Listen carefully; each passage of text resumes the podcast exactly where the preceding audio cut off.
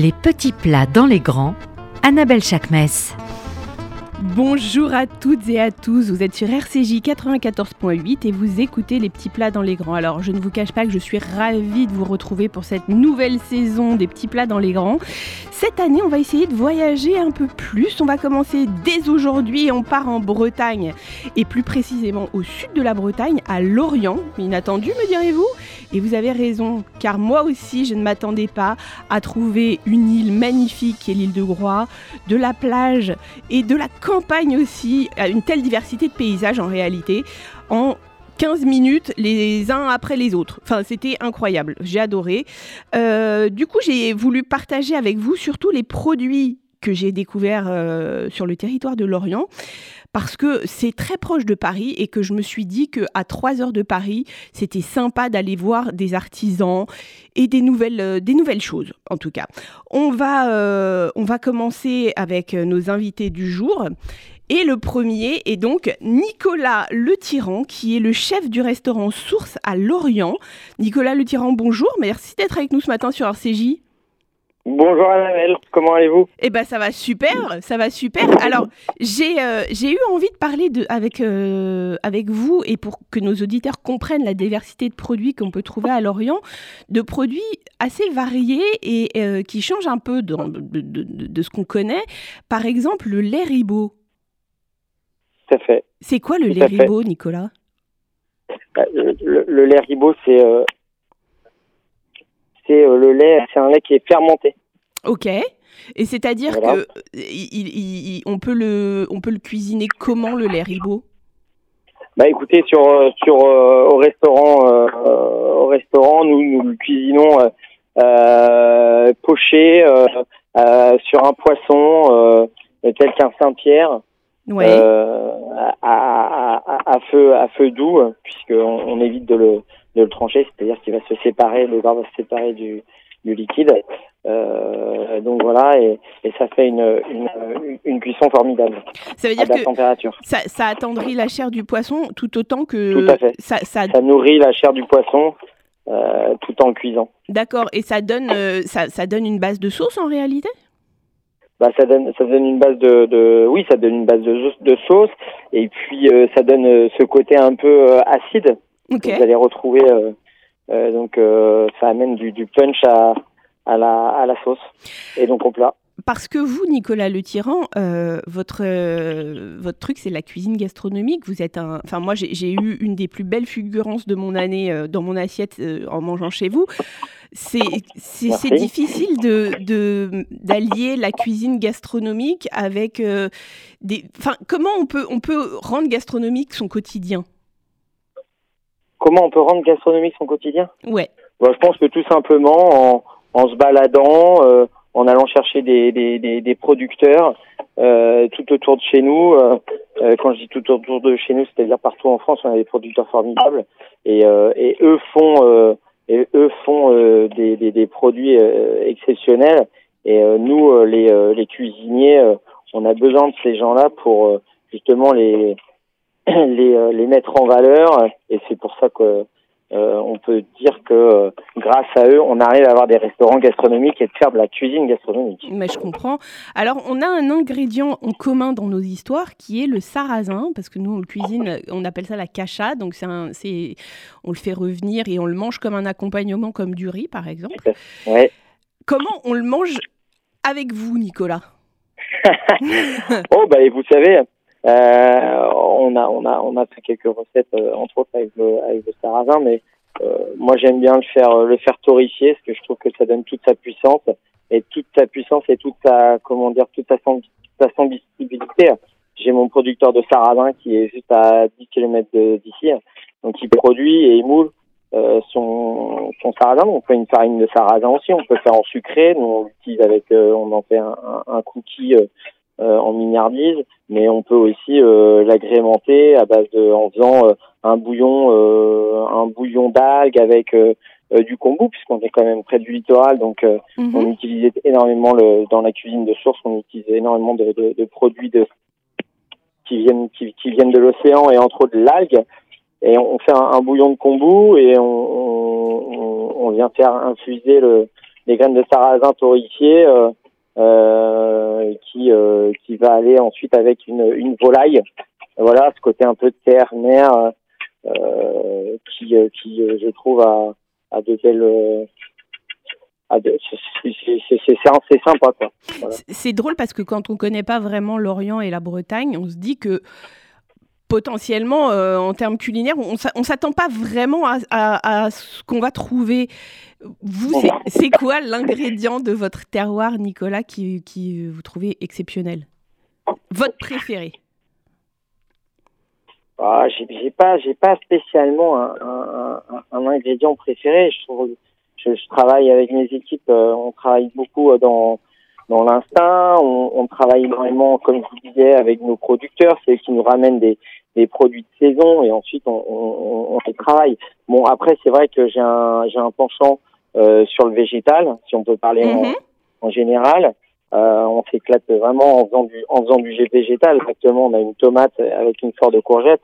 Bon, là, euh, Alors là, on, est très loin. Alors pendant deux ou trois deux ou trois semaines. Mais c'est des choses simples. On n'est pas en train de, de traficoter euh, les produits. ah ouais, mais ce plat, ce euh. plat, il est exceptionnel, ce plat de courgettes et tomates. Racontez-nous un peu, parce que ce plat, moi, il m'a scotché. Hein. bon, bah écoutez... comment c'est travaillé? La, la, tomate, par exemple, qui est, qui est, quand même un ingrédient assez simple, comment vous le magnifiez, vous? Bah écoutez, euh, moi je dis souvent à mes gars, euh, et puis euh, ils sont avec moi depuis quasiment deux ans, donc on, on, parle maintenant le même langage, donc on, on, on va rapidement trouver les recettes et les, et les ingrédients qui vont se marier, qui vont se marier les uns avec les autres. Et puis sur la tomate, je voulais vraiment quelque chose de, de très simple. Je voulais pas, je voulais vraiment le, le, ici on met vraiment les, les produits en valeur euh, et donc la tomate, bah, je leur ai dit, bah voilà, moi je veux, je veux une tomate à basse température, une cuisson lente. Donc en fait, on, on cuit nos tomates dans un dans un beurre euh, dans un beurre clarifié. Ok. C'est quoi un beurre euh, pendant, clarifié? euh, bon, On récupère le, on enlève le petit lait du beurre. D'accord. Voilà. ce qui fait que on vous entend mal. Allô? Ah, alors la connexion a dû être coupée. Et eh ben, on va enchaîner du coup avec notre deuxième invité. Alors, j'ai adoré le. J'ai adoré la, la, la, particularité, la singularité de, notre deuxième invité, qui est David Leruyet. David Leruyet, bonjour. Bonjour. Merci d'être avec nous ce matin sur RCJ. Je, je n'ai pas encore dit ce que vous produisiez, mais alors racontez-nous votre histoire, David. Vous faites des pâtes, mais du champ à l'assiette. Oui, oui, oui, c'est ça. Euh, donc euh, voilà, depuis 2009, euh, je suis installé. donc voilà, on, cultive nos céréales, à la fois le, blé tendre et le sarrasin, qui sont ensuite ramenés jusqu'à l'atelier on le trie et après voilà on fait tout ce qui est farine à l'ancienne sur meule de pierre et puis après la fabrication de la pâte et aussi enfin on fait que la pâte sèche donc voilà après une gamme nature, une gamme parfumée. Alors c'est incroyable parce que là vous l'expliquez de façon très succincte, mais en fait vous le cultivez, vous le transformez en farine, mais pas dans n'importe quel moulin, c'est-à-dire que le moulin est chez vous et racontez-moi l'histoire de ce moulin. Oui, j'ai la chance dans ma famille d'avoir euh, des un peu tous les corps de métier. Et pour les moulins, en fait, c'est mon là, je quand je me suis lancé, je voulais absolument euh, travailler de manière authentique avec des si possible des vieilles machines parce que j'ai toujours aimé euh, les choses euh, anciennes. Et j'ai eu la chance voilà, que mon grand-père soit menuisier charpentier à la retraite. Et il m'a fabriqué mes moulins parce que certes, il y, a, il y en a des fabricants de moulins, mais quand je, voulais me lancer rapidement juste après mes études, euh, il aurait fallu que j'attende un an et demi, deux ans avant d'avoir un moulin avec les constructeurs. Et c'est mon grand-père qui s'est proposé bah, de, de, de, me, faire le premier. Alors du coup, on a acheté une paire de meules et puis euh, lui après, avec son talent, il, il m'a préparé un moulin voilà, avec des petites meules de 50 cm qui me faisaient environ 15, 15 euh, kilos de farine à l'heure. Mais pour moi, c'était suffisant. quoi. Et après, voilà, Olivier Rollinger voulait qu'on lui fasse des pâtes au sarrasin. Donc, il fallait que je trouve un deuxième moulin. Et là, j'ai un, un, retraité encore aussi du Finistère qui m'a qui m'a donné un moulin qui était à l'abandon depuis 1957, mais qui était quasiment neuf de l'époque. Et puis voilà, c'était le deuxième moulin qu'on a mis en route. Donc voilà, c'est chaque jour quand on les démarre, euh, c'est vrai qu'on on démarre pas ces machines-là comme on, si on, comme on démarrerait une machine en inox, euh, tout ça, on sait qu'il y a une histoire derrière et c'est sympa. Mais c'est pour ça que vos, vos pattes sont fabuleuses parce qu'elles ont, euh, elles ont une histoire. Alors, expliquez-moi comment on fabrique des pâtes, de la farine, jusqu'à ce qu'elle arrive dans notre assiette. Il se passe quoi entre? Ouais, bah déjà nous pour commencer dans au champ, on mélange plusieurs variétés de blé. On n'est pas en blé dur comme la plupart des pâtes. Vous faites que du blé Ou, vous, faites d'autres céréales? Non, bah le blé, le sarrasin, et puis après bah, pour la rotation euh, des terres, euh, on intègre après euh, parfois donc du trèfle, du colza ou ou des pâtures de manière à pas ramener trop vite euh, une même culture sur la même parcelle quoi. Hein. Mais nous ici voilà on transforme le, le, blé tendre et le sarrasin. Donc le blé euh, on récolte à peu près le 20 juillet, euh, le sarrasin bon ça va être à cette époque-ci euh, voilà à la, la mi-septembre et bon une fois qu'on fait la moisson donc voilà on amène les céréales à, à l'atelier on les met dans des silos donc on, on les trie avant pour écarter les petits grains cassés ou les morceaux de paille euh, qui peuvent rester avec la moissonneuse. Et là, on mélange de la terre de diatomée, donc c'est une poudre issue des algues qui permet de conserver le grain, puis on le refroidit pour qu'il puisse se garder un an quoi, dans, dans le silo. Et, à partir de là, on, on peut écraser euh, les grains sur meule. Mm-hmm. Et nous, la farine, on l'utilise fraîche. c'est-à-dire la farine qu'on a fait ce matin va servir euh, demain en production. Euh, et nous, à cette farine, donc on fait de la farine semi-complète parce qu'on trouve que la, la fibre, le son qu'on garde dans la farine apporte quand même beaucoup de goût, et puis il y a un intérêt nutritionnel. Euh, donc ces farines-là sont mélangées, nous, à des blancs d'œufs, euh, du sel, et puis après des épices euh, pour faire une gamme de pâtes parfumées. Alors les pâtes parfumées que vous choisissez de faire, vous en avez par exemple des, à la sarriette, vous, avez des, saveurs très singulières. Comment on choisit une épice plus qu'une autre? Comment, comment ça se réfléchit? Bah, ce qui est bien, bon, c'est que voilà, nous, euh, voilà, on aime bien, on aime bien chercher, mais le, fait de travailler tout le temps en direct avec soit les restaurateurs, les épiceries ou les petits magasins de producteurs, bah, on échange tout le temps.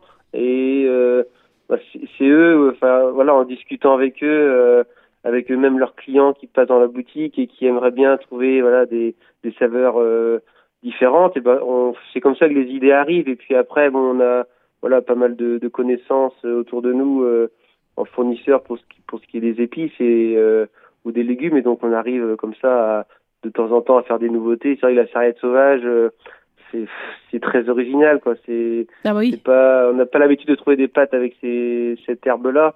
Euh, on a d'autres aussi on a un mélange avec des euh, des clémentines, du kumbava, avec un peu de curcuma et du poivre de Madagascar. Euh, c'est pareil, c'est des pâtes qui accompagnent bien les poissons et puis ça permet de pas faire des pâtes voilà qu'on trouverait facilement dans le commerce. Quoi. C'est, le but, c'est de faire différent. Ben, ça veut dire qu'en fait, avec vos pâtes et l'astuce que nous a donné euh, Nicolas Le Tyran juste avant, on peut se faire euh, un plat gastronomique en trois minutes.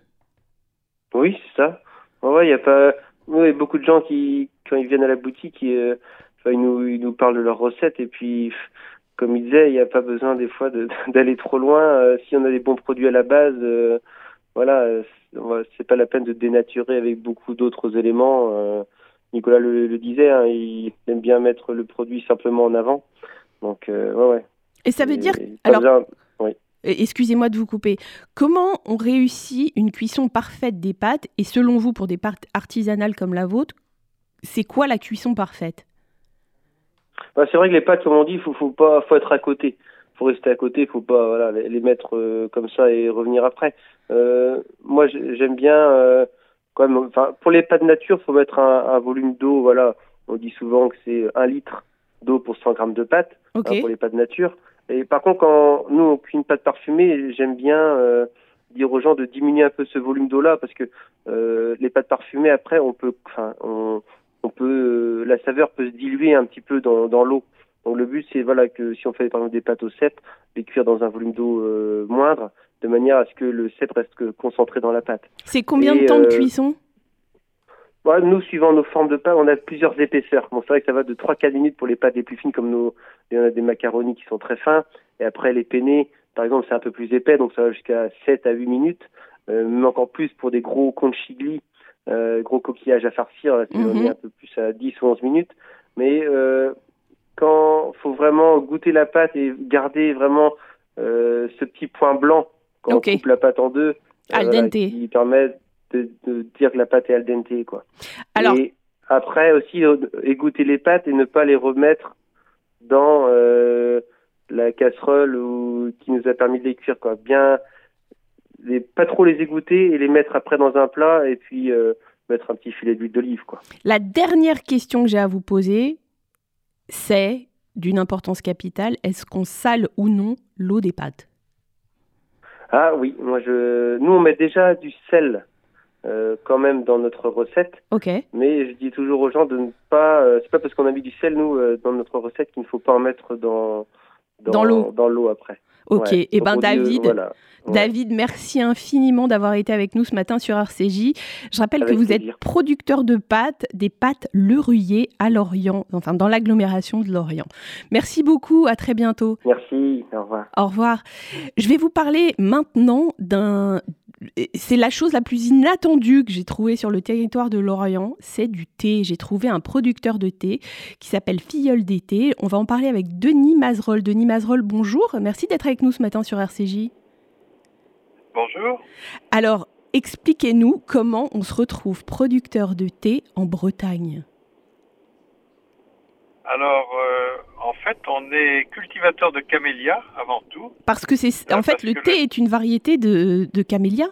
Le, le théier est un camélia. Donc déjà, ça n'a rien de surprenant d'avoir du camélia en Bretagne. Donc euh, j'insiste un petit peu là-dessus parce que finalement, c'est une plante qui est très très adaptée en Bretagne.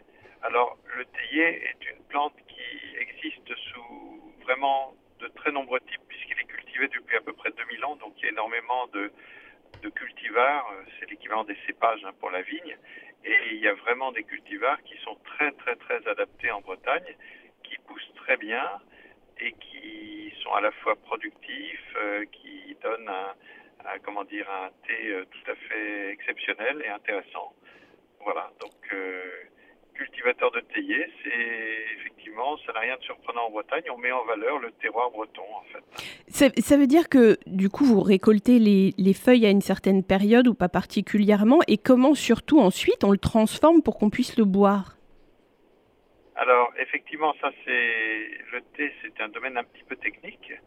Donc, euh, nous avons euh, euh, donc dé- déjà au niveau de la cueillette. Donc, pour la plupart de nos thés, on, on fait une cueillette très fine, c'est-à-dire euh, en période de pousse. En gros, euh, au printemps et à l'automne, on cueille un bourgeon et une, euh, et une ou deux feuilles, à condition que la deuxième feuille soit assez jeune. Mhm. Et à partir de cette cueillette, donc il y a un certain nombre de manipulations qui vont être différentes en fonction du type de thé qu'on va faire. Donc il y a par exemple le, le thé blanc, le thé vert, le thé noir. Donc par exemple le thé blanc, c'est ce qu'on appelle le thé des paresseux. hein. D'accord. de mettre les feuilles qu'on a cueillies dans un courant d'air et les laisser sécher un peu toutes seules. Euh, voilà. Ça prend combien de temps à peu près ça pour le thé blanc? Oh, bah, ça prend 2-3 jours à peu près. hein. Ok. Euh, Ça dépend, parce qu'il ne faut pas aller à trop de température, on risque de perdre des arômes un petit peu subtils. D'accord. Puis après, c'est un thé qu'on peut laisser vieillir, hein, qu'on peut laisser bonifier quelques années. Euh, après, les- le thé vert et le thé noir, donc c'est des thés un petit peu plus techniques. Donc le thé vert, il faut saisir les feuilles à haute température de façon à, inhiber en fait l'enzyme qui crée l'oxydation, donc pour que le thé reste bien vert et qu'il ait ces saveurs euh, végétales qu'on aime bien. Donc c'est des saveurs presque marines, hein, c'est des saveurs vraiment intéressantes. Et, euh, après, donc le thé noir, ben, au contraire, c'est exactement le contraire, c'est qu'on favorise l'oxydation. Donc on fait un flétrissement, après un roulage pour euh, créer vraiment de, des, amorces d'oxydation. On le laisse s'oxyder en atmosphère humide et après on le sèche, donc il a une couleur complètement différente. Il a, une couleur plutôt rouge cuivré. Et voilà, donc on a en gros ces trois types de thé. Puis on essaye également de mettre au point des thés qui sont encore plus techniques, qui sont les thés oolong, donc qui nécessitent des grands temps de, traitement. Donc ce sont des thés qui, qui sont oxydés que sur le pourtour de la feuille.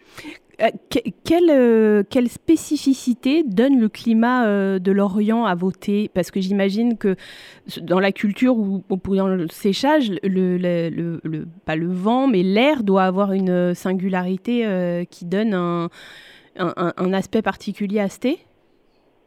Ou une couleur particulière? Le thé qu'on produit, oui, alors c'est une équation un petit peu complexe, on va dire. Hein. Le thé, c'est à la fois fonction donc du type de théier, donc du cultivar, là j'en parlais tout à l'heure, euh, du terroir. Hein. Le, théier, comme la vigne, s'enracine très profondément et donc on a vraiment des spécificités liées au, sous-sol granitique, par exemple en Bretagne, euh, et puis également donc euh, bah, au climat, à l'air, l'air ambiant, etc. Donc on a un climat qui est très, donc qui est très océanique hein, près de l'Orient. Voilà, donc c'est vraiment une équation complexe qui, qui, est un mélange de tout ça. Donc nous, on a constaté qu'on avait des saveurs marines qui étaient assez intéressantes, là sur nos thés verts par exemple, et puis nos thés, euh, euh, noirs, par exemple, ont des saveurs vraiment très caractéristiques de, à la fois euh, de fruits cuits, de fleurs. Euh, enfin, c'est vraiment quelque chose d'assez unique. et c'est des thés qui sont très faibles. Nos thés noirs sont très peu astringents. Hein. Je ne sais pas si vous ah oui. adepte des thés, par exemple English Breakfast. Hein, ce sont toujours des thés astringents, mais l'astringent c'est même quelque chose qu'on recherche pour ces thés-là. C'est des thés qui sont souvent faits pour être bu avec du sucre et du lait. Donc nos thés sont beaucoup plus aromatique et très faiblement astringent. Eh bien, Denis Mazerol, merci beaucoup d'avoir été avec nous ce matin sur RCJ. Je rappelle que l'on peut, euh, vous êtes producteur de thé dans l'agglomération de Lorient euh, et votre, euh, votre société s'appelle Filleul des thés. Merci beaucoup d'avoir été avec nous ce matin. Filleul, des, fées, pardon. Excusez-moi, oui, c'était le thé qui m'a. Oui, bah merci beaucoup, Denis Mazerol. Merci à vous. Au revoir. bonne fin de journée. Merci. Au revoir. Et pour finir cette émission, on a voulu vous faire une petite surprise et je vous cache pas que ça me fait tellement plaisir de l'avoir avec nous ce matin. Comment ça va, Georgiana View Mais ça va très bien, mademoiselle Annabelle. Alors, Georgiana View, je rappelle que vous êtes tous les mardis, c'est ça, hein, c'est le mardi, hein? Tous les mardis à 21h10. 21h10 sur France 2, vous êtes la nouvelle jurée de Masterchef. Exact. Je kiffe. Je suis on fire. Alors comment comment on vit un moment pareil? Parce que ça y est, on passe de la cuisine à la France. Oui, oui, oui, oui. Bah, écoutez, on le vit plutôt bien parce qu'en réalité, on est caché derrière l'écran, donc on n'a pas, comme, enfin, on a, on a quand même plein de messages tous les mardis. J'ai l'impression que c'est le nouvel an. Ouais. Mais, mais ça va quoi. C'est pas comme si j'étais dans une salle de spectacle avec euh, ces millions, ces millions de personnes devant moi. Vous voyez. Bon, en tout cas, moi, je euh, suis, ça va. On je suis ravie. Bon, on se tutoie parce qu'en vrai, on se tutoie. T'as vu? Donc, bah euh, je suis ravie de te voir tous les tous les mardis sur une chaîne Merci, publique. Annabelle. Vraiment, Merci, Annabelle. vraiment vraiment, ça fait plaisir. Alors, raconte-nous rapidement, donne-nous des, des petits teasing Masterchef. Qu'est-ce qui va se passer cette année dans Masterchef? Ben, ce qui va se passer, c'est qu'on a des candidats déjà qui se sont inscrits, parce que comme c'est un peu secret le retour de Masterchef, sans savoir qui venait à Masterchef, donc imaginez la pression quand ils découvrent que c'est Masterchef. Ah, tu m'étonnes. Et ensuite, il a fallu après euh, se, se, mettre direct dans le bain parce que très vite, on est passé à neuf euh, candidats, neuf finalistes, et qui là vont d'épreuve en épreuve euh, euh, ben, faire leurs preuves. Voilà, exactement. Euh, les, les, les, il y a des hum, comment? La nouveauté cette année, c'est qu'on a un chef invité chaque épisode. Ok. D'accord? Donc, ce qui n'était pas forcément le cas, je crois, il y a 12 ans, mais bon, je, je, ma mémoire me fait un peu, me joue parfois des tours, mais on a chaque euh, épisode un, un chef. La, cette semaine, c'était la divine Alessandra Montagne, que pareil, tu vois, c'est la famille, comme toi. On adore. On va avoir des super chefs à chaque fois. La nouveauté aussi, c'est qu'on va vraiment essayer de, de, faire comme si on était à la maison avec tout le monde, cuisiner ensemble, mais surtout en essayant de d'apprendre ensemble des gestes euh, pour, euh, comment dirais-je, pas pour sauver la planète, parce que la planète, mhm. elle a vraiment pas besoin de nous quand elle a envie de nous faire de, des rappels à l'ordre. Elle sait très bien le faire mais en tout cas pour améliorer un peu euh, ce qui se passe en, euh, en, ce moment au niveau écologique, gaspillage alimentaire, etc., etc. Donc voilà, compétition certes, mais sur fond de bonne cuisine, euh, alimentation saine, alimentation raisonnée, voilà, cuisine responsable, on adore. Etc. Voilà. On adore. tout ça dans la joie et la bonne humeur. Bon, Georgiana, on te voit cette année, tu passes nous parler un peu de cuisine béninoise, on compte sur eh ben, toi Tu sais quoi, avec grand plaisir. Mais déjà, omnivore, là, lundi, j'en parle un peu mais je viens euh, quand vous voulez euh, sur RCJ. Eh ben écoute, on t'attend avec tu es ici chez toi. Merci. Avec grande impatience. Je t'embrasse très fort. Moi aussi. À très très vite. À bientôt. Merci, à bientôt. Au revoir. Au revoir. Au revoir. Chers amis, je vous embrasse moi aussi très fort. Je vous souhaite Shabbat Shalom et je vous dis à la semaine prochaine.